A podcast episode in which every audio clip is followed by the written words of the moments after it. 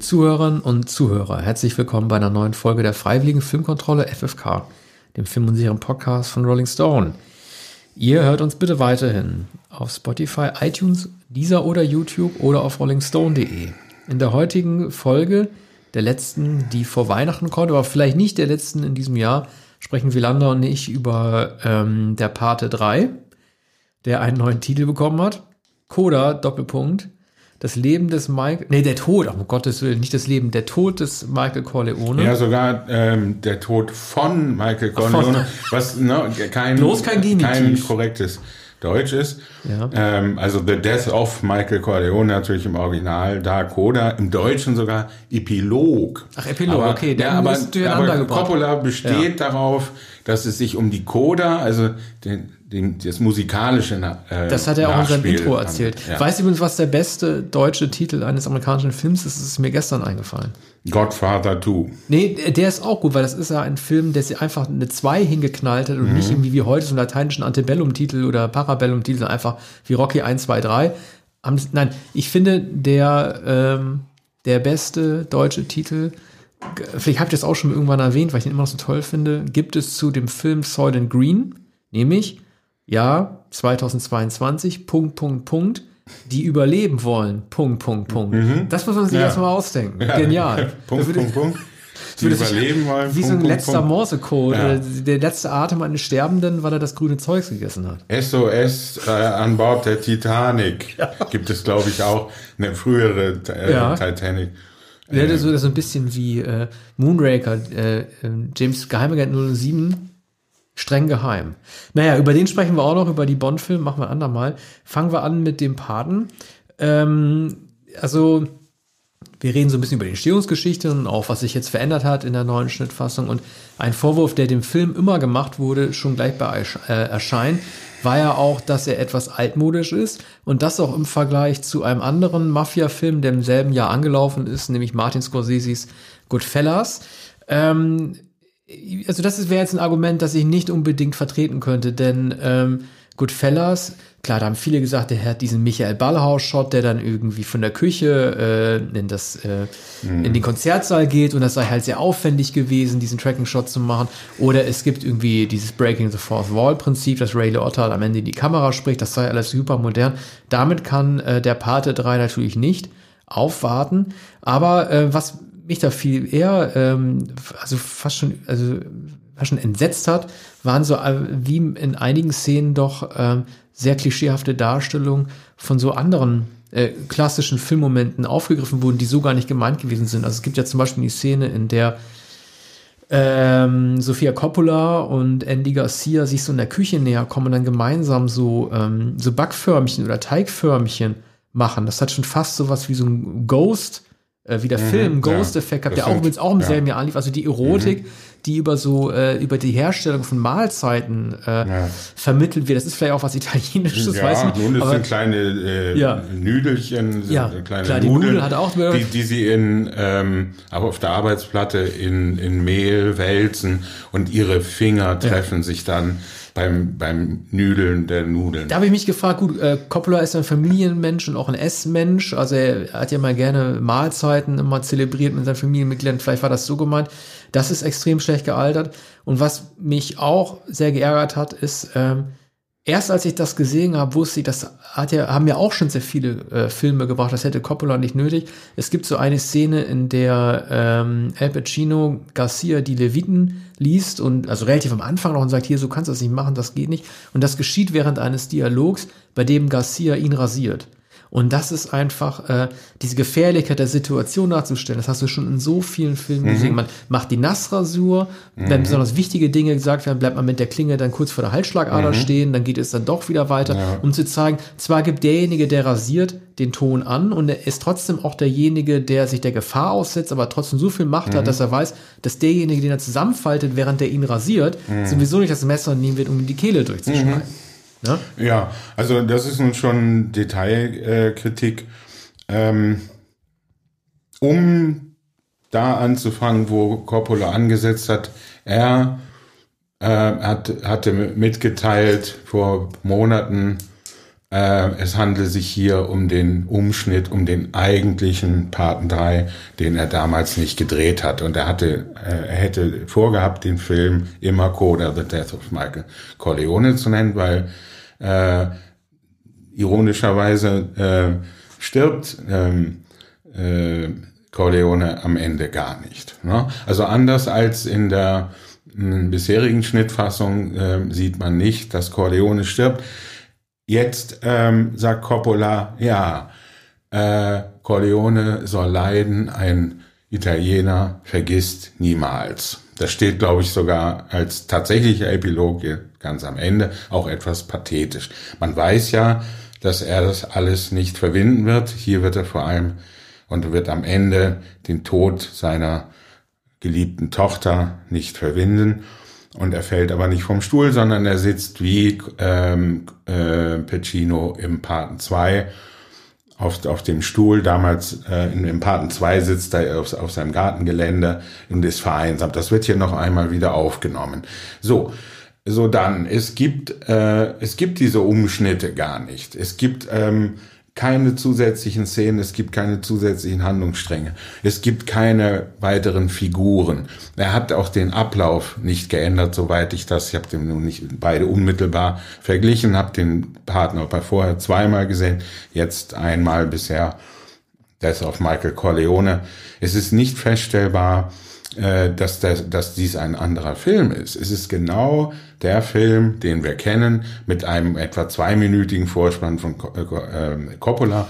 Es gibt der, ein paar, es gibt ein paar, mhm. sorry, es gibt ein paar marginale Änderungen, die mir aufgefallen sind, weil ähm, ich es im Original doof fand. Also von daher war das eine Änderung, die mir, die mir gut gefallen hat.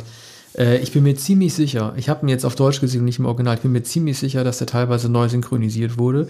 Denn äh, es gibt ja diese Szene, in der Pacino, äh, übrigens auch eine, die damals in allen Trailern immer gelaufen ist. Ne? Immer wenn ich versuche reinzukommen, ja. raus, zieht ja. es mich wieder rein. Mhm. Und äh, da gibt es ja, wie, das war so ein Trailer-Szene oder vielleicht auch Made-for-Trailer, also so ein klassischer Pacino-Ausraster.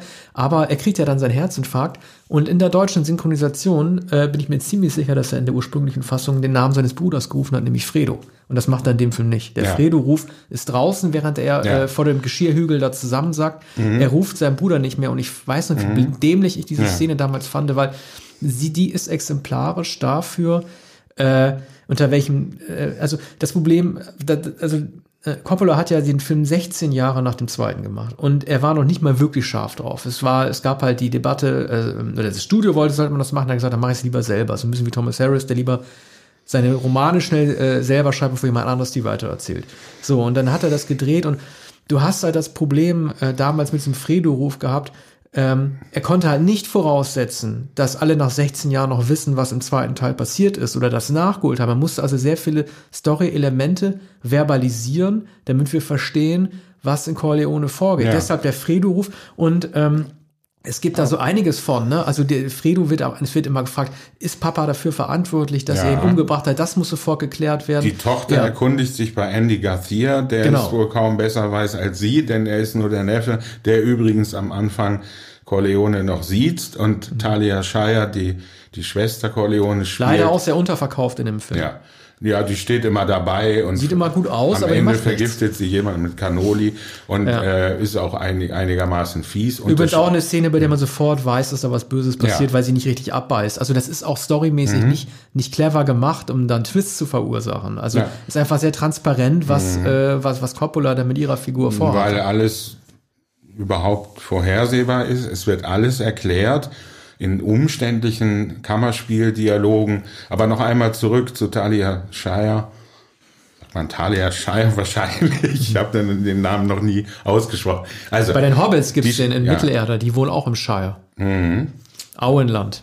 Geschrieben Shire. Naja, jedenfalls betritt sie die Kammer, stellt äh, diesen Neffen vor. Du erinnerst dich an äh, jetzt ist mir der Rollen, Vincent, du erinnerst dich an Vincent. So wird er eingeführt bei Michael Corleone. Der kannte den Neffen offenbar gar nicht. So, und äh, Bridget Fonda sagt bei der Feier, der Verleihung eines großen Ordens für eine Spende von 100 Millionen des Stadtalters des Erzbischofs in New York City, also des katholischen Erzbischofs. Bei, bei dieser Feier fragt Bridget Fonda jemanden, der bei der Feier ist, dieser Mann sieht unheimlich aus. Wer ist er?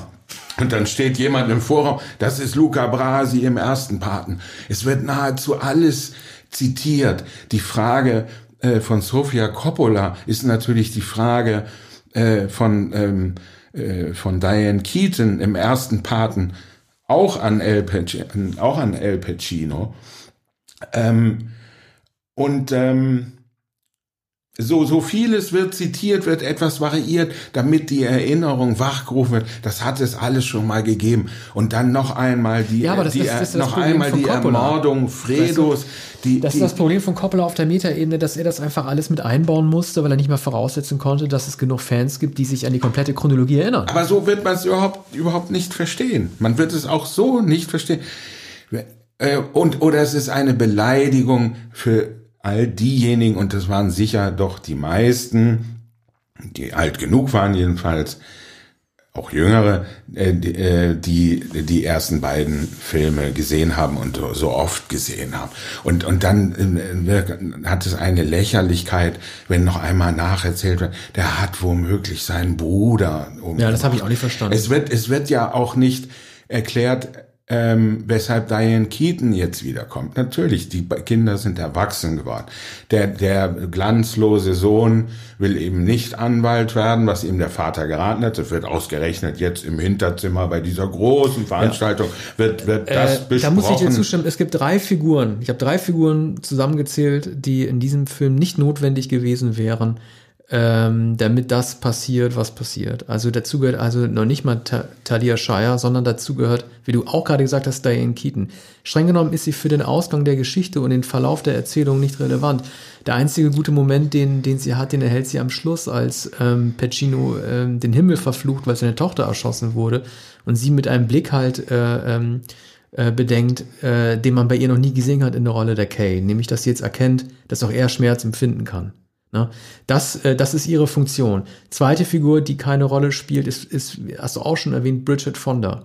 Spielt keine Rolle, diese Journalistin. Sie wird nur Zeuge davon, wie Garcia brutal äh, Atten, äh, äh Attentäter erschießt, die auf ihn abgesehen haben. Vorher Stimmt. seine Geliebte, ja, dann aber ist eine ganz kurze, ganz kurze Szene. Das war ein Star-Faktor, den er drin sie, hatte. Sie verschwindet ja. vollkommen aus dem Film, ja, nachdem er zwei das? Äh, gedungene Mördereinbrecher. Da kannst du auch jemanden, sie hat ja auch schon ein bisschen einen Namen gehabt, da kann man sie doch nicht dafür besetzen, weil du dann als Zuschauer auch dann erwartest, dass man diesen Namen dann auch noch mal wieder sieht. Das findet nicht statt. Aber wer mich ja. am meisten geärgert hat, ganz mhm. kurz so, das war hier ähm, George Hamilton. Ja. Äh, Tom Hagen wollte ja nicht mehr, also Duval. Ne? Mhm. Da gab es Gagenstress äh, und der wollte so viel haben wie Pacino, was mhm. ja völlig irrsinnig gewesen ist. Und das Schöne an Tom Hagen war ja, dass er, dass er assoziiert und mehr oder weniger assozi äh, adoptiert wurde von den Corleones und Familienmitglied war, aber immer so ein bisschen neben, daneben stand, weil er mit kühlem Kopf halt Strategien entwickeln konnte.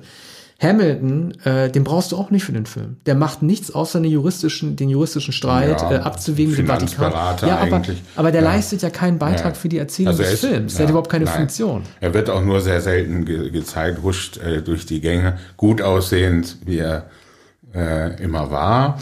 Auch eine merkwürdige Besetzung. Kein italienischer äh, Darsteller, auch etwas zu schön.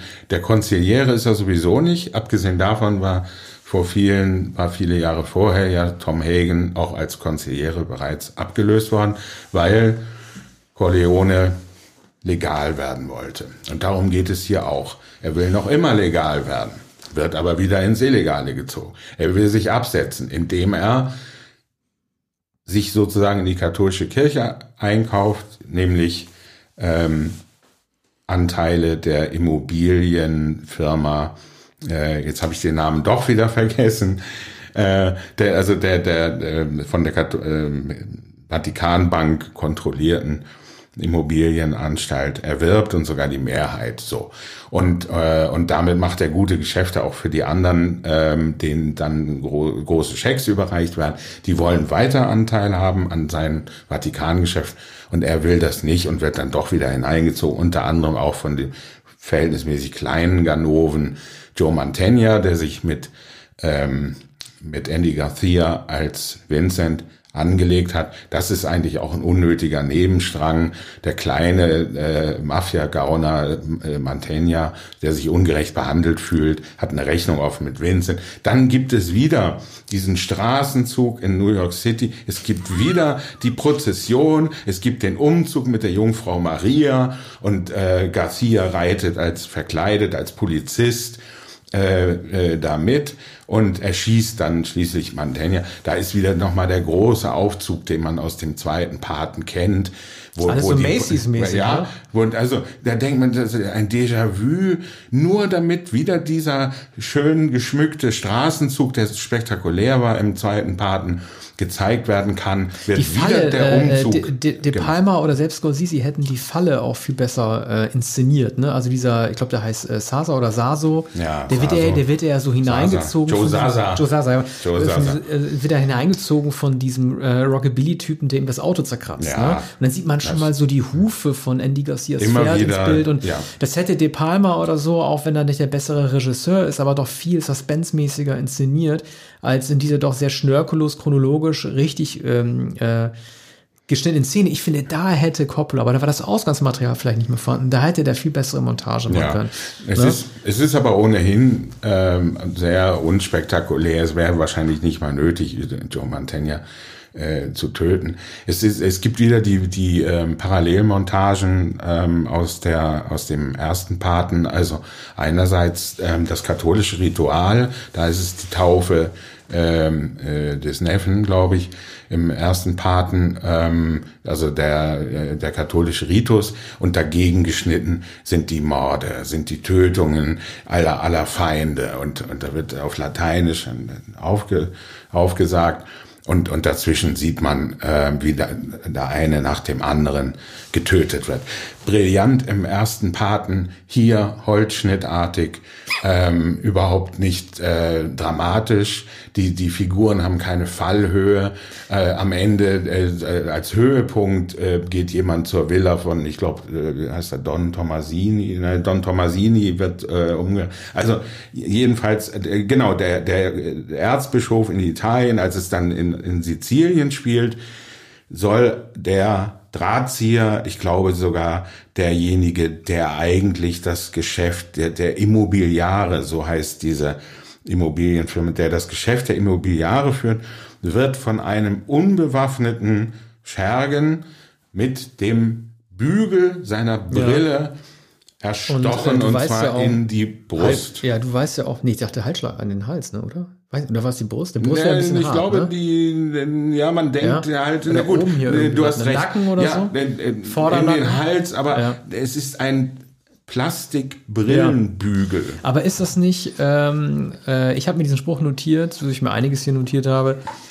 Äh, also damals beim Paaren war das so, du hast irgendwie die Klavierseite von hinten bekommen und dann gab es mhm. diesen Spruch, äh, viele Grüße, ich soll sie schön grüßen, ja. so Möbel-Höfner-mäßig, mhm. umgebracht. Und da hast du das jetzt, ähm, da sind die Sprüche auch so, so, so bemüht äh, ähm, blöd. Also ich habe mir das notiert, wie er erledigt wird. Ne?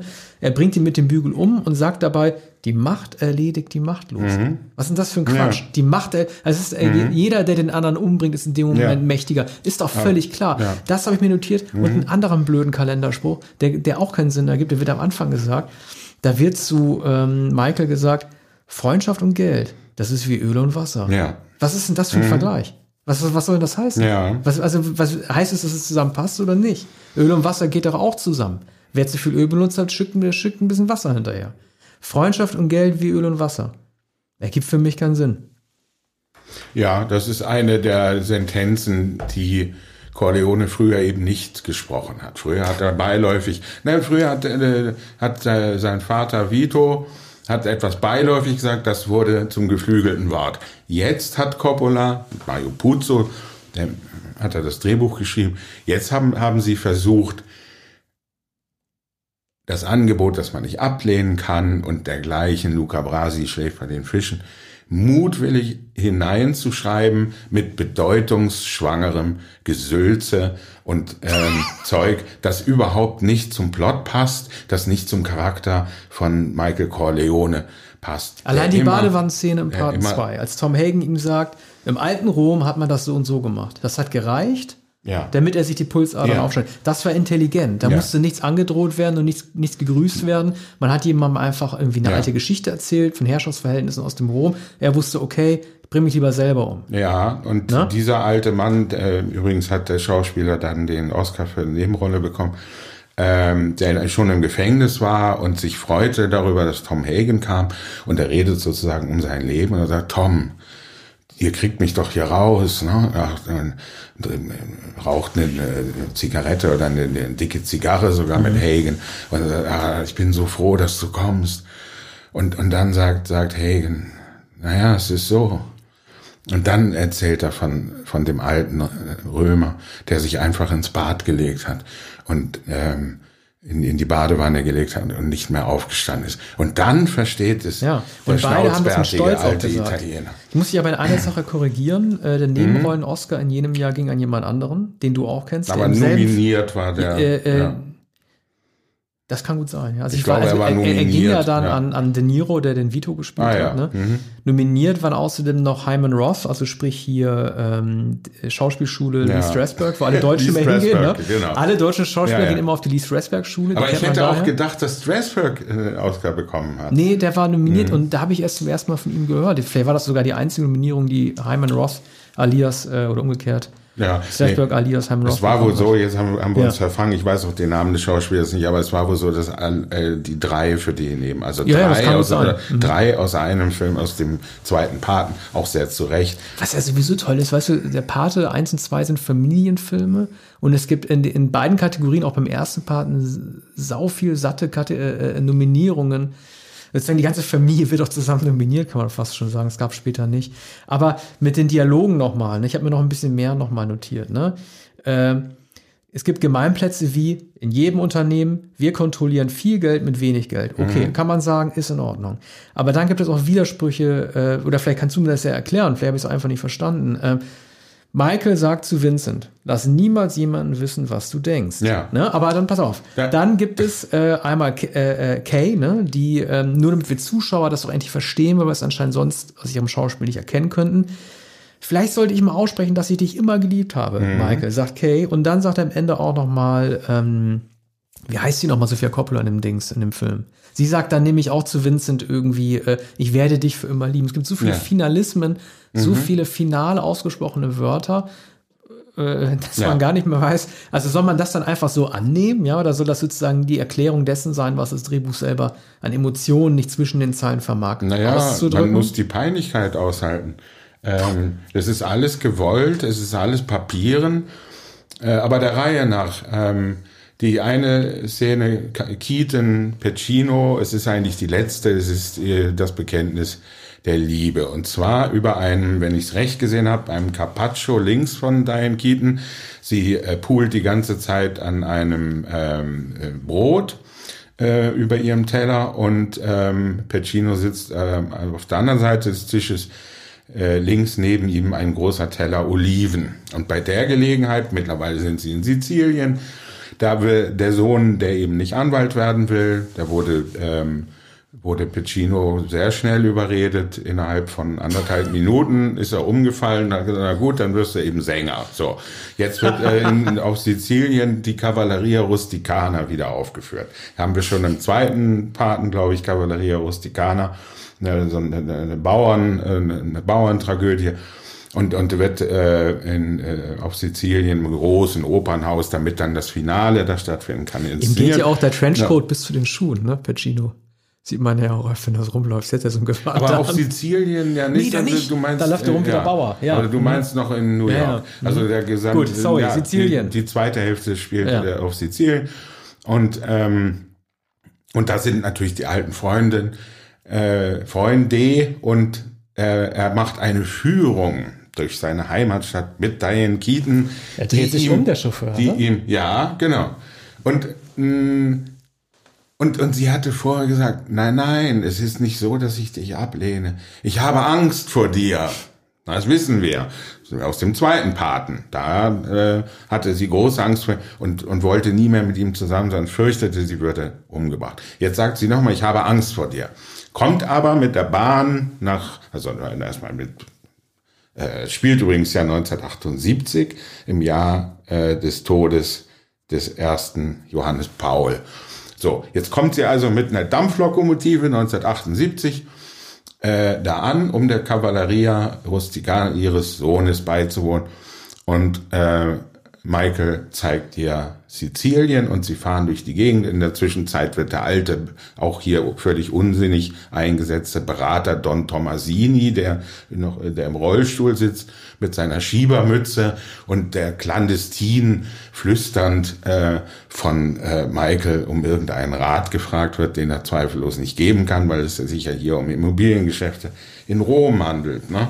Und ähm, so, und dann sitzen sie bei äh, der Villa äh, eines, eines äh, Freundes dort in Sizilien im, im Hinterzimmer und, und er gesteht ihr äh, nach einem Geplänkel über die Familienverhältnisse und so weiter, sein Lieber, ich habe dich immer geliebt, Kay. Und dann kann sie nicht anders als äh, zu ihm über dem Carpaccio und das Brot bröseln zu sagen, ich habe immer nur dich geliebt. Ja, das Michael. war ein großer Fehler. Das war ein großer Fehler. Aber die, Ja. dieser, dieser Sizilien-Moment wird äh, sogar noch übertroffen von dem, das hatte ich dir auch geschrieben, von dem äh, wunderschönen Sizilien-Moment, in dem sein eigener Sohn ihm die Godfather-Melodie vorsingt. Und ich habe ja auch geschrieben, das wäre so, als würde man Darth Vader den Imperial Mhm. Ja. March vorspielen. Also der Godfather kriegt sein Aber wie eigenes. ist das überhaupt möglich? Also es ist eigentlich die Hommage äh, Francis Coppolas an seinen Vater ja. und an die, die Mu Musik, die, Wahrscheinlich, ja, die stimmt. Carmine stimmt. Coppola geschrieben das würde, hat. das würde Sinn ergeben, aber das weiß man ja nicht, wenn man die Hintergründe Nein. nicht kennt. Ne? Also man kann nicht Naja. als Bösewicht seine eigene Titelmelodie vorgesungen äh, bekommen. Ich weiß gar nicht, wie man, also da wollte er, das war der sogenannte, ich habe den Begriff auch schon oft benutzt, der sogenannte Fanservice. Man gibt dem Zuschauer Wiedererkennungswerte mit, damit man sich abschließt mit dieser Godfather-Saga, äh, Saga, wohlbehalten, alle, alle Elemente, Mhm. Ja. die diese Saga ausgemacht hat, an sich reißen kann, Ja. sagen, aha, dieses Lied gab es also wirklich, das war eine Volksweise aus äh, Sizilien, die in Palermo gedichtet wurde und ne, aber das sind äh, diese Sizilien. überfrachtet. Hm. Es gab, es gab eine Sache, die ich in Sizilien gut fand. Es gibt ja dieses äh, Mörderduo, Vater und Sohn, ne, diese Bauerntruppe. Und äh, die zu dem, äh, ich will, will mal Ant Antebellum sagen, weil ich vorhin Antebellum gesagt habe, aber Mhm. Lady Don- Antebellum, Alto- die, die amerikanische Country. ja, nee, also Don Altobello, ne, gehen sie hin. Der übrigens, äh, Eli Wallach, der damals ja 75 Ja. gewesen ist und erst ganz spät gestorben ist, ne, der hat danach noch 25 Jahre gelebt. Mhm. Ähm, da geht dann dieses äh, Don Camillo Peppino äh, Peppo Dings oder wie der heißt, Duo zu dem ähm, Eli Wallach hin und ich finde, also eine Sache, die wirklich subtil gemacht ist, so wie generell, äh, also Coppola kann gut Blicke inszenieren, so wie er damals den Blick inszeniert hat, bevor Michael Corleone Kay geschlagen hat im zweiten Parten, als sie ihm gesagt hat, sie hätte abgetrieben, ne? also diesen Wutblick, den er hatte, dann dieser Blick, den äh, Kay jetzt am Ende vom dritten hat, indem sie halt ähm, Michael erkennt, dass er um seine Tochter trauert, gibt es hier diesen Einblick dieses Vaters zu seinem Sohn, dem diese Scham ins Gesicht geschrieben steht, als der diesen Esel, Eselruf macht. Ne, vor, äh, vor Altobello, ne? Der sagt doch irgendwie, du kannst das doch so gut, du kannst doch den Esel nachmachen und dann macht er den gerne mit seiner Schnute. Und dann gibt es diesen Einblick des Vaters zu seinem Sohn, wo die ganze Familienschande halt dann wie zum Ausdruck kommt. Ne? Ich habe einen Clown, also ich habe einen Killer als Sohn, aber er ist ein, er ist ein Killer-Clown. Clown-Killer. Ne? Also, das war eine Sache von, von Sizilien, die, die Ja, der Eselsruf wird ne? dann später ähm, bei der Oper, vor der Oper, noch einmal wieder aufgenommen. Also der Sohn gehört natürlich zu den Verschwörern, was auch wieder äh, den zweiten Paten aufnimmt, da die Frau, die Michael in, in, auf Sizilien geheiratet hat, ähm, ermordet wird mit der Autobombe. Und, und da gibt es, gibt es auch äh, diese glutäugigen, olivfarbenen, gebräunten äh, Schergen und Meuchelmörder. Und von der Sorte ist dieser äh, Mann auch, der dann in der Oper neben dem eigentlichen Attentäter zu den Verschwörern gehört, die da Michael umbringen sollen und letztlich auf den Stufen der Oper ähm, die Tochter Sofia Coppola äh, erschießen. Noch etwas, wir haben gar nicht gesprochen über etwas, das zumindest im ersten Teil nahezu im Zentrum steht, oder wir haben es nur beiläufig erwähnt mit dem Nudeln ausrollen. Es handelt sich ja hier um einen Inzest, nämlich äh, Andy Garcia und äh, Sofia Coppola.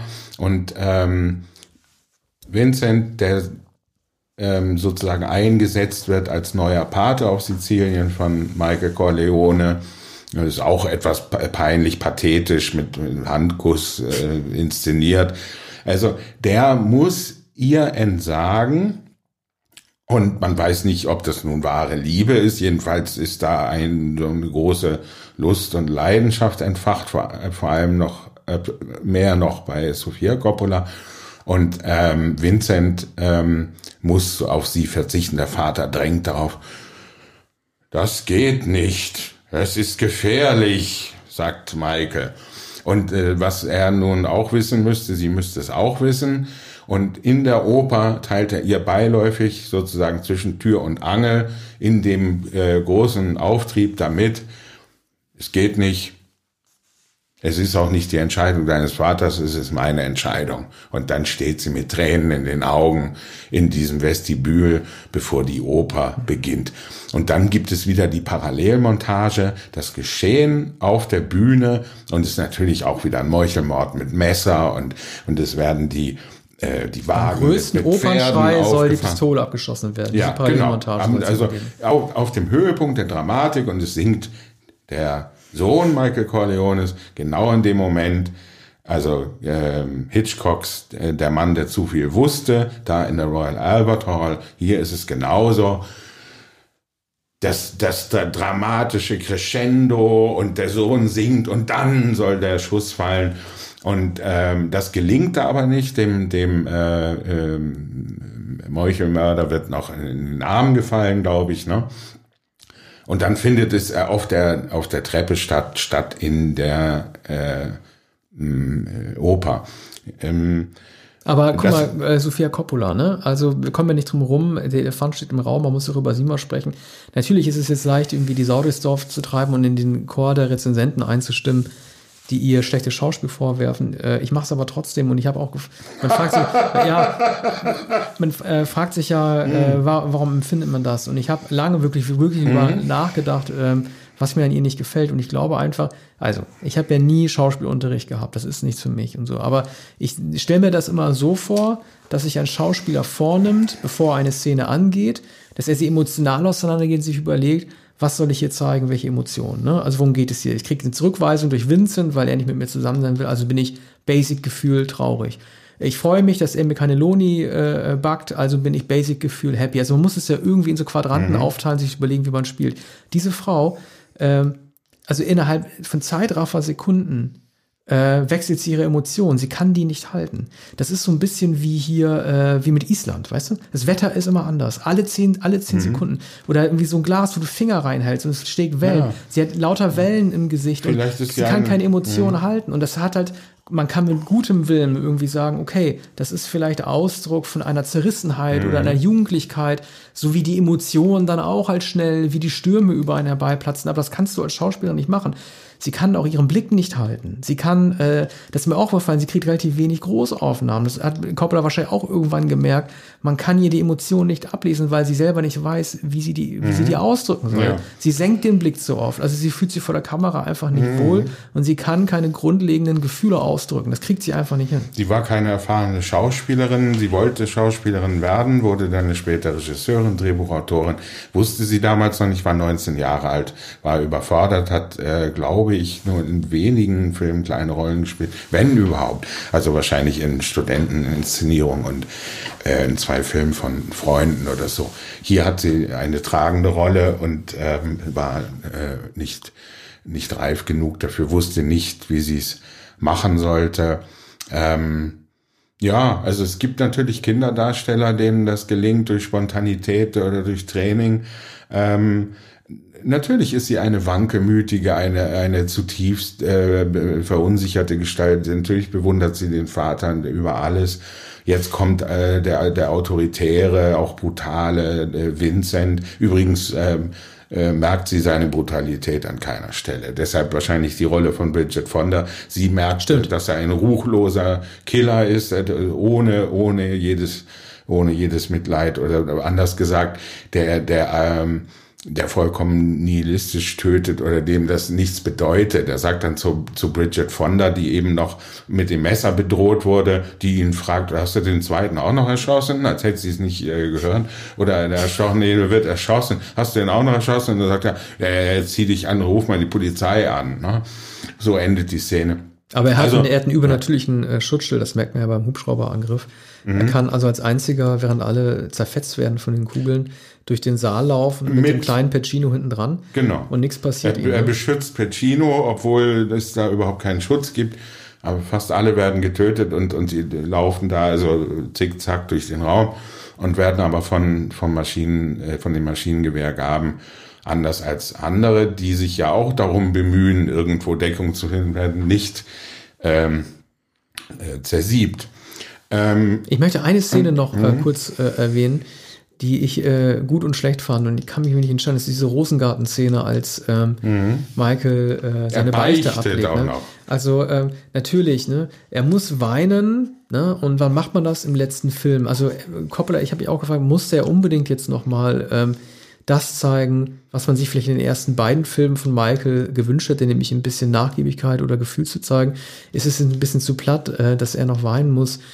Äh, natürlich muss er darüber reden, dass er seinen Bruder getötet hat. Ne? Das muss er, glaube ich, zum zweiten Mal dann im Film sagen. Aber der, der, der, der, der, der Priester dort oder der Papst, der das abnimmt. Er ist noch nicht Papst, aber er wird dann ja. zum Papst äh, gewählt. Also er sagt ja, ja irgendwie, dass das kann, das, das, kann man nicht wirklich verzeihen, aber er wünscht es trotzdem, dass es passiert. Aber mhm. es gibt, weil ich vorhin so über die tollen Blicke in dem Film äh, geredet habe, äh, als äh, Michael diesen Seelenfrieden nicht verabreicht bekommen vom Papst ins B und das realisiert, fangen auf einmal an, die Kirchenglocken zu läuten. Mhm. Und dann, ähm, sowas habe ich bei Pacino noch nie gesehen, dann richtet er den Blick so von unten nach oben schielen, wütend nach oben zu den Glocken und das ist an Gott gerichtet. Also er sagt, jetzt bestrafst du mich damit auch noch die feierlichen Glocken verkünden, dass ich keinen Seelenfrieden bekommen werde. Das ist einfach ein perfektes Timing, ein guter Schnitt. Das, mhm. das, das macht das viele wieder gut. Ne, die Film, die, die, Szene, das ist ja auch gut gesehen, so sehr äh, gefilmt. Das ist sehr distanziert gefilmt. Also du wirst oft durch die Rosen hindurch werden die so aufgenommen. Ne? Ja. Also als hättest du so einen heimlichen Beobachter in diesem Garten. Keine direkten Aufnahmen, immer nur mit ganz viel Schemen an, und ganz viel Grün und Pflanzen an den Bildrändern ja. und so. Also das ne? bringt uns natürlich zu dem ähm, Helden all der Patenfilme, dem Kameramann Gordon Willis, der äh, den Film auch noch eingerichtet hat, hat überhaupt nicht viele Filme gedreht einige für Woody Allen, der ihn für Manhattan geholt hatte, also nach dem Paten. Und ähm, in, den, in den Jahren seit dem zweiten Paten hat er sehr wenige Filme gedreht. Und auch diesen hat er noch meisterhaft in Mahagoniholz und in äh, Pflanzen und, und äh, in Palästen und, und Sonne und, und das Goldene. Das, das hat er alles so eingerichtet, wie er es früher gemacht hat. Das bedeutet natürlich auch, um den Bogen zu schlagen zu dem, was du anfangs gesagt hast über Goodfellas von Scorsese. Ähm, es gibt natürlich keine Tracking-Shots bei Gordon Willis. Es gibt natürlich keine Action bei Gordon Willis. Es gibt nur ähm, genau vorbereitete Tableaus, wie schon der Beginn des ersten Paten, die Kamera, die sich innerhalb des Raums immer weiter auf äh, Marlon Brando zubewegt, bis er dann überhaupt erst sichtbar wird mit, mit seinem Gesicht. Und ähm, so raffiniert ist es hier auch gestaltet bei natürlich viel ähm, hanebüchener Handlung. Also was in den anderen Filmen alles plausibel und psychologisch motiviert wirkt. Selbst wenn es das nicht ist, ist man vollkommen davon überzeugt, dass der hitzköpfige Sonny der hitzköpfige ist und dass der, dass er seine Schwester rächen muss, weil die von dem Typen im Unterhemd immer geprügelt wird. Äh, äh, das, das Selbstmordkommando Luca Brasis ist genauso glaubwürdig wie der Wandel Michael Corleones, der dann schließlich den Polizeipräsidenten erschießt, obwohl er nie mit Gewalt zu tun hat. So. Und hier ist einfach nichts mehr glaubwürdig, es ist, es ist immer noch edel inszeniert. Die Schatten ist, sind noch gut, ne? Sind, wenn, wenn, ja. wenn Antebellum ähm, im Taxi sitzt mit, mit Michael, ne? nur die, die Schatten der, der Gesichter mhm. äh, sozusagen fotografiert werden, damit man auch ja. weiß, was ich, was die eigentlich gerade grübeln. Ja. Ne? Also, also welche, welche dunklen Abgründe sich innerhalb von denen auftun. Das, das ist noch, das ist noch immer meisterhaft, also die, äh, die Form äh, stimmt, aber es fällt alles auseinander, es ist nichts glaubhaft, auch die Beichte nicht. Er sagt vorher zu dem Kardinal, ich meine, ich, ich, bei, ich kann doch nicht beichten. Ich habe das so lange her und vor allem bereut aber er das ja finde ich noch nicht. ganz gut. Nein, nein, nein, nein, er bereut aber gar nicht. Er bereut gar nicht. Aber er weint doch. Ja, er weint dann, er weint aus Verzweiflung, aber er weiß, dass er nicht bereut und dass ihm nicht vergeben wird. Sagt er das auch in der Szene? Also wir wollen es noch einmal sehen. Ich habe ähm, ich habe es mir nicht notiert, was er genau er sagt. Äh, ich, woran ich mich genau erinnere, bevor die Beichte passiert, spricht er in diesem äh, Kircheninnenhof mit dem sehr verständnisvollen und hier gar nicht am finanziellen interessierten, nämlich dem guten späteren Papst, also dem Gerechten, ähm, an den sollte er sich wenden, äh, allerdings um seine Geschäfte zu befördern, beim guten Papst, also dem späteren Papst. So. Und dann sagt er, dann zittert er plötzlich und sagt, ah, Diabetes, er hat einen Insulinschock. Ähm, ob, ob, ob, ob, äh, ob er eine Fruchtsaft oder äh, Süßigkeiten bekommen kann. Da kommt, wird, kommt sofort ein Tablett und da wird ihm ein Orangensaft gebracht und, und dann hört das Zittern langsam auf und dann äh, wickelt er noch eine Süßigkeit aus und dann, dann geht es wieder. Und das führt dann dazu, dass der, äh, dass der Geistliche sagt, leg doch deine Beichte ab. So, das hat er nie getan. Und, und ich, ich glaube, ich glaube nicht, dass, dass diese kitschige Szene, dass diese kitschige Szene äh, Michael Corleone beschreibt. Dieser Michael Corleone ist natürlich um Jahre älter geworden. Aber, naja, vielleicht ja, ist aber er dieser Michael Corleone und weint deshalb. Ne? Vielleicht Nein. ist er einfach obrigkeitshörig und weint deshalb, weil er weiß einfach die Macht der Autorität ihn irgendwie zu, äh, zu erdrücken droht. Ich habe halt auch nie verstanden, warum, also Vincent bewundert ja Michael, weil er eine Ruchlosigkeit gezeigt hat und ein eigenes Familienmitglied getötet hat. Aber ich bin mir nicht sicher, ob der, der exzellente Ruf, den Michael Corleone hat, darin begründet ist, dass er im Notfall auch einen Bruder tötet, damit die Geschäfte intakt bleiben. Das habe ich mir zum Beispiel auch nie wirklich abgenommen, dass dieser Ruf darauf besteht. Ne? Also er wird für verschiedene Sachen verschiedentlich bewundert. Vincent liebt ihn dafür, dass er über Leichen geht innerhalb der eigenen Familie, aber die anderen doch eher für seine Immobiliendeals und so weiter. Ja. ja da wird Fredo in dem Moment halt auch wieder so einen Raum eingeräumt. Also Fredo ist ja die alles überstrahlende Figur der Trilogie damit auch geworden. Ne? Der ganze dritte Teil dreht sich ja nicht nur um den Umgang mit Fredo. Ja, und ich bin, ich bin bei Fredo nicht sicher. Fredo trägt, ähm, trägt die, äh, die früheren Filme nicht. Er kommt am Rande vor, er hat den Verrat begangen und, ähm, und die, die Szene ähm, in dem Bootshaus oder auf dem Landsitz ähm, in, in Lake Tahoe ähm, mit, mit Fredo, der ähm, in, in, das, in das kleine Ruderboot steigt zum ähm, Angeln und mit, mit jemandem, der den Außenbordmotor bedient und ihn dann schließlich umbringt. Also diese Szene und, und vom Ufer aus beobachtet Michael das mit versteinertem Gesicht. Er hat es sich genau überlegt und zwar für den Tag, an dem seine Mutter gestorben ist oder am nächsten Tag. Die, die, die, ihre Mutter ist gestorben und, und er wusste vor, Michael wusste vorher, an dem Tag wird er den Bruder umbringen lassen, weil er von dem Verrat weiß. Es wäre auch möglich. Erzähl. Hm? Ja, ich glaube nicht, ich glaube nicht, dass es Jahre später eine Reue gibt. Denn äh, es weiß kaum jemand sicher. Es gibt, es gibt, ähm, es, es wird nicht gesagt, dass der äh, erschossen wurde, sondern es wird gesagt, es gab einen Bootsunfall. Der ist auf dem, auf dem See, ist er ums Leben gekommen bei einem Bootsunfall. Ja, so. Ich, es ist, ne, es gründet also Michael Corleones Ruf überhaupt nicht auf den ja. Tod des Bruders, der mhm. Halodri, der schwachsinnig war. Er hat einmal gesagt, der ist, der ist so schwachsinnig ja, und, und er ist, ist so leichtfertig und idiotisch. Natürlich äh, insgesamt aber ist er natürlich, wenn auch nicht für den äh, realen Ruf des Paten Michael Corleone äh, fundamental, dann aber doch zumindest für die Darstellung der Charakterentwicklung Michael Corleones. Die ersten beiden Filme endet, endeten ja auch mit Verrat oder und oder mit Lüge. Ne? Der erste endet ja damit, dass äh, Michael zu Kay gesagt hat, irgendwie, nee, glaub mir bitte, ich war das ja. nicht. Ne? Das ist die eine Lüge, die schon, die, die schon grandios war.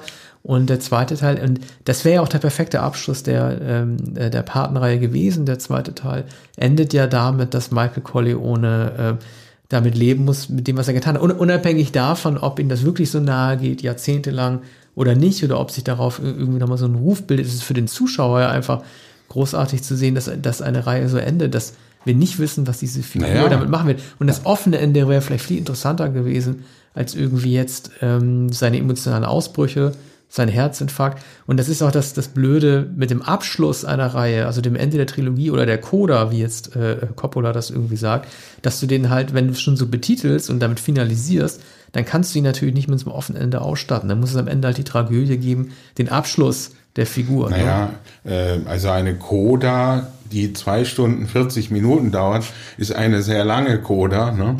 Also es ist nicht der, der, der kleine Nachklapp sozusagen oder das, äh, der, das, das bloße Schlussgeplänkel, der Nachklapp, sondern es hat die äh, es soll die große Tragödie sein, der ähm, eigentliche Abschluss, den es aber im zweiten Paten äh, gibt, wenn ähm, Pacino noch jung an Jahren, aber eigentlich im herbstlichen Garten, also im Herbst seines Lebens, ähm, auf, auf der Bank sitzt oder auf, auf dem Stuhl und nur vor sich hin starrt. So, ja, äh, das Herz ist eine ist eine Mördergrube und wir werden niemals erfahren, äh, ob, äh, ob er irgendetwas bereut. Denn er hat eigentlich alles verloren. Also ähm, ein Kind wurde abgetrieben. Er hat die Frau verloren, die er geliebt hat, und er hat die beiden Kinder verloren, die sind mit Kay gegangen. Er hat den Bruder umbringen lassen. Seine Mutter ist gestorben, Sonny wurde schon lange vorher umgebracht. Und ähm, er hat äh, er hat äh, noch Tom Hagen, ne, möglicherweise, den er aber als Konziliere Wird der eigentlich erwähnt in dem Film? Nein. Ja, doch, es wird, wird einmal, äh, einmal wird gesagt, es kommt ähm, ein Neffe oder Sohn Tom Hagens vor. Aber ich meine, äh, da würde sich mir die Frage stellen, wurde die Rolle mit Absicht verkleinert, als Duval abgesprungen ist? Oder weil von vornherein so ja, klein vorgesehen? Weil so ja. wie, wie, wie Hamilton da auftritt, spielt, Ja. das, spielt die Figur überhaupt keine Rolle mehr. Ja, also ähm, Hagen hat, er hatte auch vorher ähm, wurde, hat ja protestiert, äh, dass er als ähm, Konziliere abgelöst wurde. Er wollte weiter von Bedeutung sein, war dann aber eigentlich nur noch Mittelsmann, aber äh, ist noch immer sehr eindrucksvoll im zweiten Paten. Hier ist ja erkennbar, weil Corleone ja seit Jahren angeblich legal ist und sich, das hat er ja schon im zweiten Teil versucht. Ne? Jetzt äh, ist, äh, spendet er ja, ich glaube, wie viel 500 Millionen Dollar an die katholische Kirche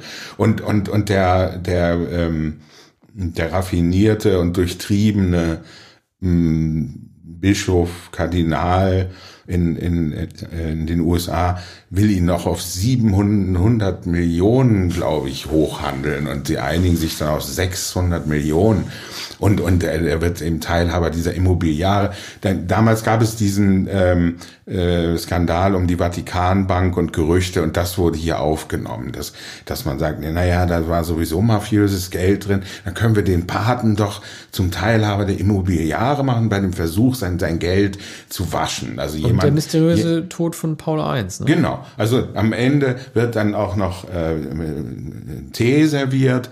Der, dieser also war ja der drei Monats äh, Papst.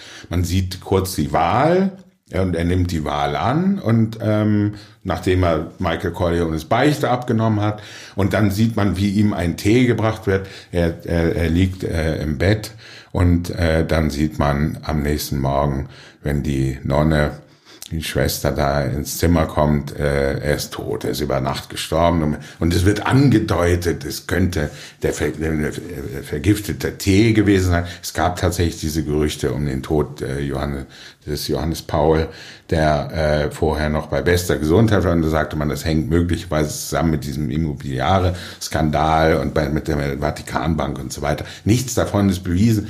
Das ist alles hier im Hintergrund und wird eben vermengt mit, mit der Familiengeschichte und hatte damals so eine Art aktuellen Anstrich, dass man sagt, ja, dieser Puzo, der hat das doch sehr realistisch Ja. gemacht. Ja, Schon der ist halt- er die- 1947 hat er das beschrieben und jetzt beschreibt er auch noch, wie es halt in die- 1978 war. Ja, der, genau, der ist aber diesmal in die Falle gelaufen. Ne? Du hast ja im zweiten Part hattest du ja diesen äh, äh, Castro, ne, die Machtübernahme in Kuba. Das noch so miteinander verwoben, Richtig. dass die Ja. Corleones Ja. nebenher gefahren sind mit Ja. ihrer Storyline und äh, das nur gestriffen haben. Zwei Welten haben sich da berührt. Das Mhm. ist in Ordnung, aber wenn du jetzt eine Kausalität wie beim dritten Part mit äh, einbaust, dann bist du im Bereich der Verschwörungstheorien. Dann bist du äh, UFOs landen, ne? Däniken, dann bist du bei den, dann bist du bei den Verschwörungstheorien. Und da sollte man sich halt auch nicht übernehmen. Und da haben sie sich einfach übernommen. Puse, der ja, glaube ich, das war ja keine, wenn ich es richtig weiß, ja keine Literaturvorlage, sondern es war ein Originaldrehbuch, das er für äh, Coppola gemacht hat, ne? Ja. Cop und Copper. Ja, ja. Also ähm, der erste Pate ist, ist so sehr gut durchkomponiert. Das ist zwar Trivialliteratur, aber wer es je, je gelesen hat, der weiß, dass ähm, nahezu jede Szene von Coppola umgesetzt wurde. Es gibt übrigens äh, Coppolas kommentiertes Drehbuch, also äh, da er ja hinreichend eitel ist, hat er dafür gesorgt, dass, dass er sein getippter Entwurf, den er mit Puzzo erarbeitet hatte, dass der mit, mit all seinen Seitenkommentaren, Anmerkungen und handschriftlichen Änderungen veröffentlicht wurde. Da kann man sehen, wie, wie er gearbeitet hat. War ein versierter, Coppola war schon versierter Drehbuchautor, der ja auch schon zwei Filme vorher gedreht hatte. Aber vor allem hatte er schon 1970 Patton äh, mit George C. Scott geschrieben, auch ein fantastisches Drehbuch. Und hier, ähm, ja, das ist über, über ihren Möglichkeiten. Also genau genommen muss man sagen, wenn dieser Papst Johannes Paul im Bunde war mit äh, Michael Corleone im Zugetan war, ähm, dann hat, hat, äh, hat er sich ohnehin in mafiöse Verhältnisse gestrickt und die Feinde des Michael Corleone waren auch die Feinde des Johannes Paul. Das alles wirkt nicht so recht Und das- überzeugend. Das hat ja auch über damals, glaube ich, 1990 auch keine großen Wellen geschlagen. So Nein. uninteressant war der Film. Normalerweise hätte man ja, wenn schlimmer, guck mal, sowieso wie, so wie Coppola ja irgendwie die Mafia eingebunden hatte, 72 im ersten Part, die zum Dreharbeiten gegangen sind, durften das alles angucken und sagen, ja, finden wir gut, wie wir dargestellt werden und so. Hätte man jetzt ja zumindest für so, so eine, so eine Ent- Ent- Entrüstung antizipieren oder erahnen können, die von der katholischen Kirche auskommt über diese Verschwörung.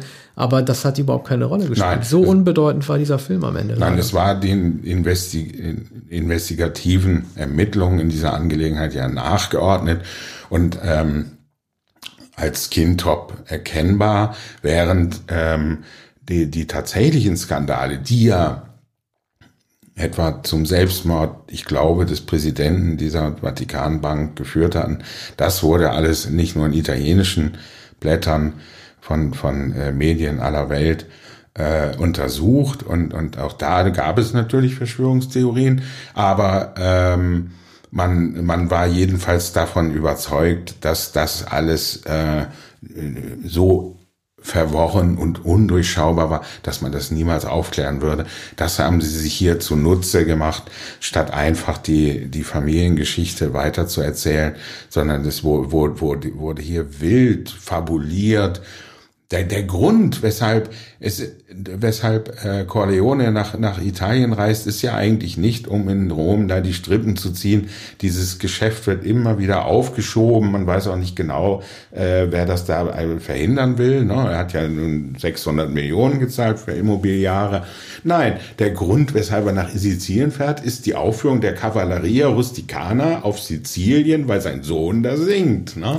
Und es wird immer, es wird immer beides verwoben. Einerseits sieht man, in Rom passiert irgendetwas, irgendjemand will verhindern, dass dieses Geschäft abgeschlossen wird. Und deshalb läuft George Hamilton immer mal wieder durch die Räume. Der steht eigentlich nur rum. Ja, der steht und, rum. Das ist reines- Der reines steht Dekor. rum und, und dann flüstert er irgendwie so, na, na, es ist, es ist, äh, der ist es, der das, der es, der es verhindern will. Und dann nämlich der, der, der später den, dem, dem der äh, sein Brillenbügel, also der Bügel seiner Ja. eigenen Brille, du hast recht, in den Hals gerammt wird von. von Aber ja. ich sage auch nochmal, wir lernen einen ähm, sehr humorvollen Michael Corleone kennen, der sich mit der Taxifahrermütze zur erstaunten Oh ja. Mhm. äh, Taxipassagierin, der in Kieten umdreht, hat Kuckuck sagt, hallo, heute darf ich, darf ich ihr Taxifahrer Ja, sein. genau. Das ist doch irgendwie, der Mann hat doch wirklich Ja. Humor und äh, wandert durch das Ja. Leben auch mit einem gewissen Augenzwinkern, Ja. ne, einer Selbstironie. Das ist sagen.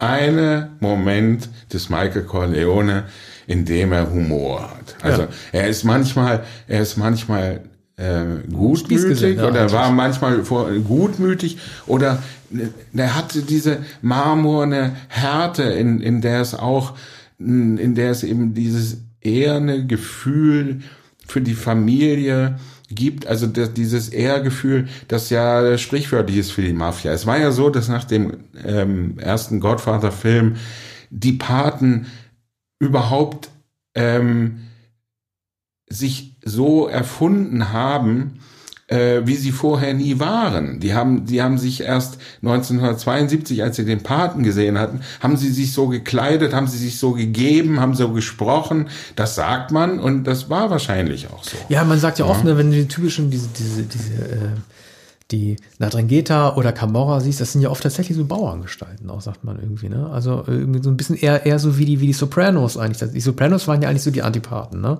Die saßen in New Jersey und haben die, haben Jogginghosen getragen, ne?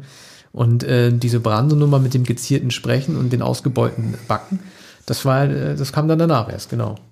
Nein, nein, nein, das war sozusagen die Initialzündung ja. für die, die äh, ja. sich wie Smoking-Träger aufführen. Ja, also Soprano, äh, Tony Soprano ist natürlich ein Neureicher. Und das sind alles so Parvenus, ne, die äh, zu, äh, zu einigem Reichtum gekommen sind, aber äh, die Manieren haben sich nicht angepasst, ne? sie sind ungebildet. Vito Corleone äh, ist auch ungebildet, hatte keine Möglichkeit, aber er ist, wie man im zweiten Paten dann nach Brando De Niro sieht, er ist enorm schlau und raffiniert und wurde so in dem, äh, in dem italienischen Viertel in New York zum maßgeblichen Mann, und er hat erkannt, dass er den aufgeblasenen früheren Paten, der die Schutzgelder da eingetrieben hat, dass er den umbringen musste, um sich selbst aufzuschwingen. Denn der Mann war nicht gerecht. Und, und ähm, äh, Vito Corleone war gerecht. Er wie er da über die Dächer geht. Ja, ne? Also genau. das ist auch viel, mhm. es ist auch viel besser arrangiert ja. als, als, in, als, als irgendeine äh, Kampfszene in diesem Film. Ja, das, das ist einfach Suspense. Das, das ist einfach Suspense. Es ist, es ist, clevere es ist Taktik. durchdacht es ist genau durchdacht. Übrigens wurde der Straßenzug ja nachgebaut und, und das wurde jetzt nochmal versucht. Die Szene in, in dem zweiten, zweiten Paten, äh, also der, der Umzug mit der, mit der Monstranz oder mit der Jungfrau Maria, diese Szene ist sehr, sehr lang und, und virtuos gefilmt. Und das wird hier nur zitiert.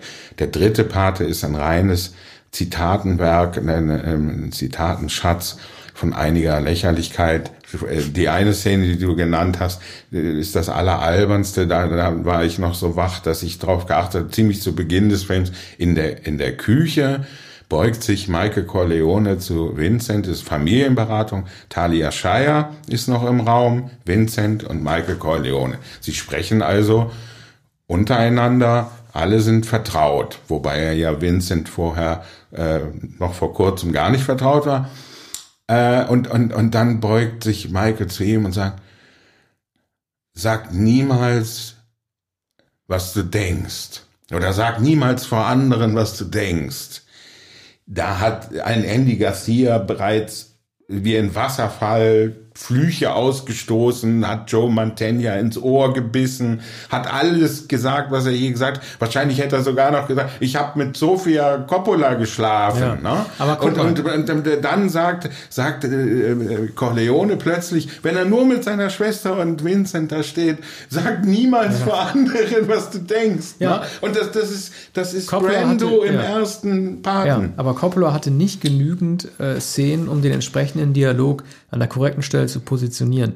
Deshalb ist es ja auch überhaupt nicht nachvollziehbar, wie du selber auch gesagt hast, wie äh, Vincent, der keinerlei Entwicklung hinlegt, gegenüber dem sofort immer schwächer werdenden Michael an die Position tauscht. Also der eine wird nicht stärker und der andere nicht schwach genug, als dass dieser, als dass dieser, ne, mach mich zu deinem äh, Don, ne, mach mich zu deinem Partner. Das, das, das tut er überhaupt nicht not, weil Michael nicht abgebaut hat, also nicht genug abgebaut hat und Michael äh, in der Intelligenzhierarchie nicht weiter aufgestiegen ist.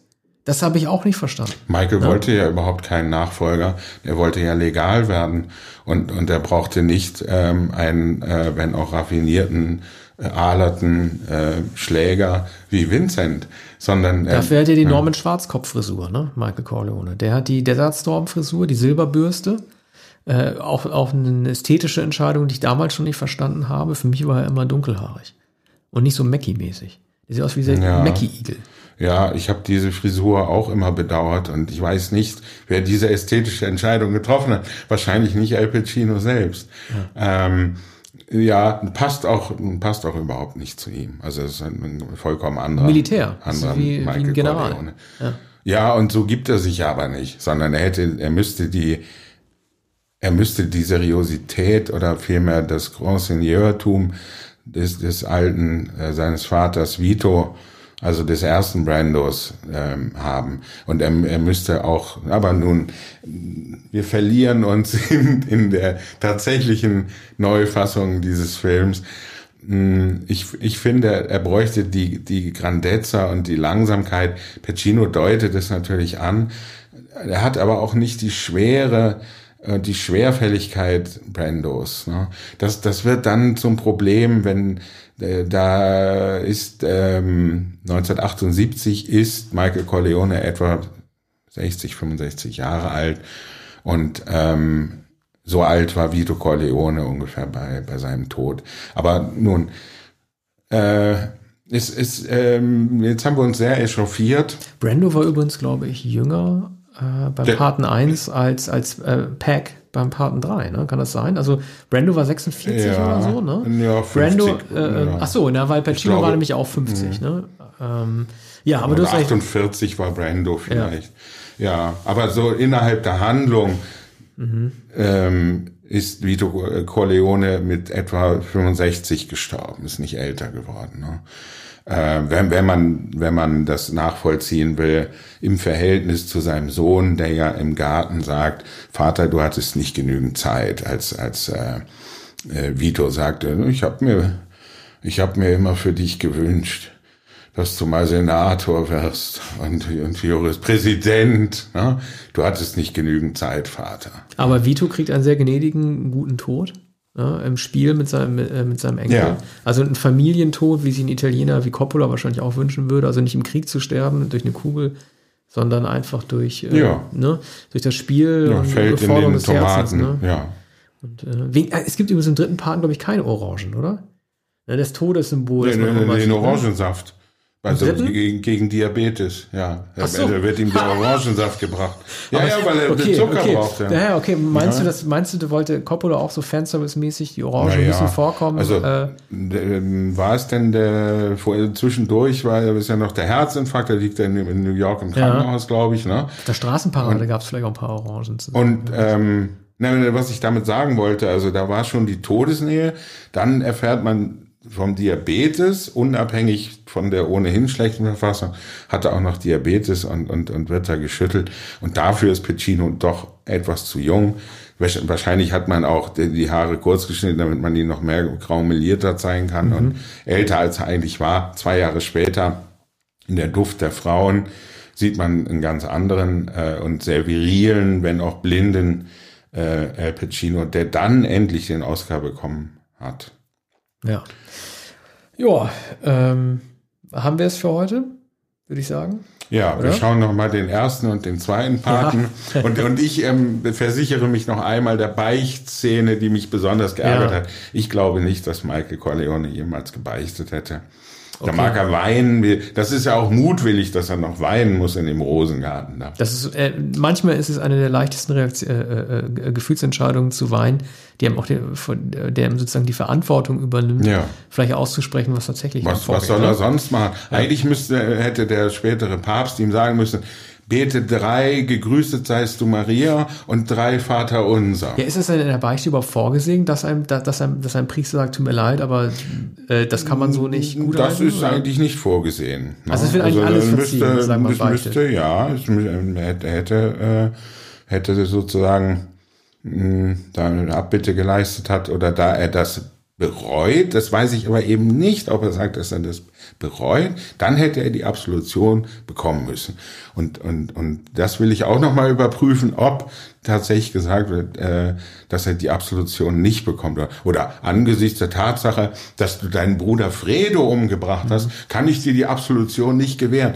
Das ist in, in, in, in, äh, in der katholischen Kirche nicht vorgesehen, dass man sagt, du bereust, dass du jemanden umgebracht hast. Aber ich bin zu dem Schluss gekommen, da du deinen Bruder umgebracht hast, wird dir keine Absolution Aber warum zuteil. zeigt der Pfarrer dann diese harte Reaktion erst, nachdem Pacino sagt, er sagt jetzt erst, ich habe Menschen um, umgebracht. Und ja. dann sagt er erst, Ich habe auch meinen Bruder umbringen Mhm. lassen. Ähm, dann wird ja, erst dann versteinert ja irgendwie dieser, dieser, dieser Papst im Spiel. Mhm. Ne? Äh, gibt es denn in der, im, im Katholizismus, da gibt es doch nicht wirklich einen Unterschied, äh, ob man jetzt ein Familienmitglied tötet oder generell einen Menschen. Nein, das ist natürlich, da, aber es, äh, da ist das Beichtgeheimnis gibt, ja, da es das Beichtgeheimnis gibt, wird man natürlich niemals erfahren, was äh, besprochen wird. Gibt ja übrigens auch da einen Hitchcock-Film, nämlich äh, I, Conf äh, I Confess mit Montgomery Clift. Da geht es genau darum, dass der Priester das natürlich niemals sagen kann. Und der weiß, dass äh, jemand den Mord gebeichtet hat, er kennt also den Täter. Und, und hier äh, weiß man das auch nicht, aber es ist, es ist eh natürlich die Frage der, der Reue. Und äh, man kann, man kann sich auch nicht, eben nicht vorstellen, dass Michael Corleone in der Hoffnung, dass ihm vergeben wird, sagt, ich, ich habe, ich habe Menschen umbringen lassen. Das mü- müsste doch äh, dieser Johannes Paul auch wissen. Der muss doch irgendetwas gehört haben über diesen Ja, Michael das fand ich auch komisch. Nein. Aber er war wahrscheinlich sowieso einfach überrumpelt davon, dass ihm das angeboten wurde mit der Beichte. Mhm. Dann dachte er, dann rappt er das halt mal runter. Ne? Aber ja, ähm, das war unsere letzte Folge vor Weihnachten. Weihnachten ist ja auch schon in zwei Tagen. Ähm, ne, wir wünschen euch ein frohes Fest und so weiter. Und vielleicht äh, kommt noch vor Silvester noch eine Episode, denn wir haben einige auf Halde. Wenn nicht, wünschen wir euch auch schon mal einen guten Rutsch und so weiter. Ne?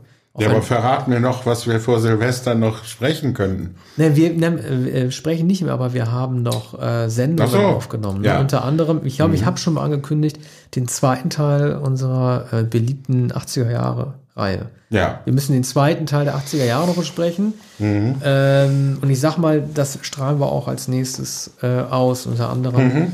mit ähm, Raging Bull, Heaven's Gate und Superman 2. Mhm. Dress to Kill, glaube ich, kommt auch noch. Und Ja. ein paar andere. Ne? Also, in dem Gut, Sinne. zu Silvester. Ja, das Bis, wär's. bis dahin, Bis frohes dann. Fest. Ja. Vielen Dank. Tschüss.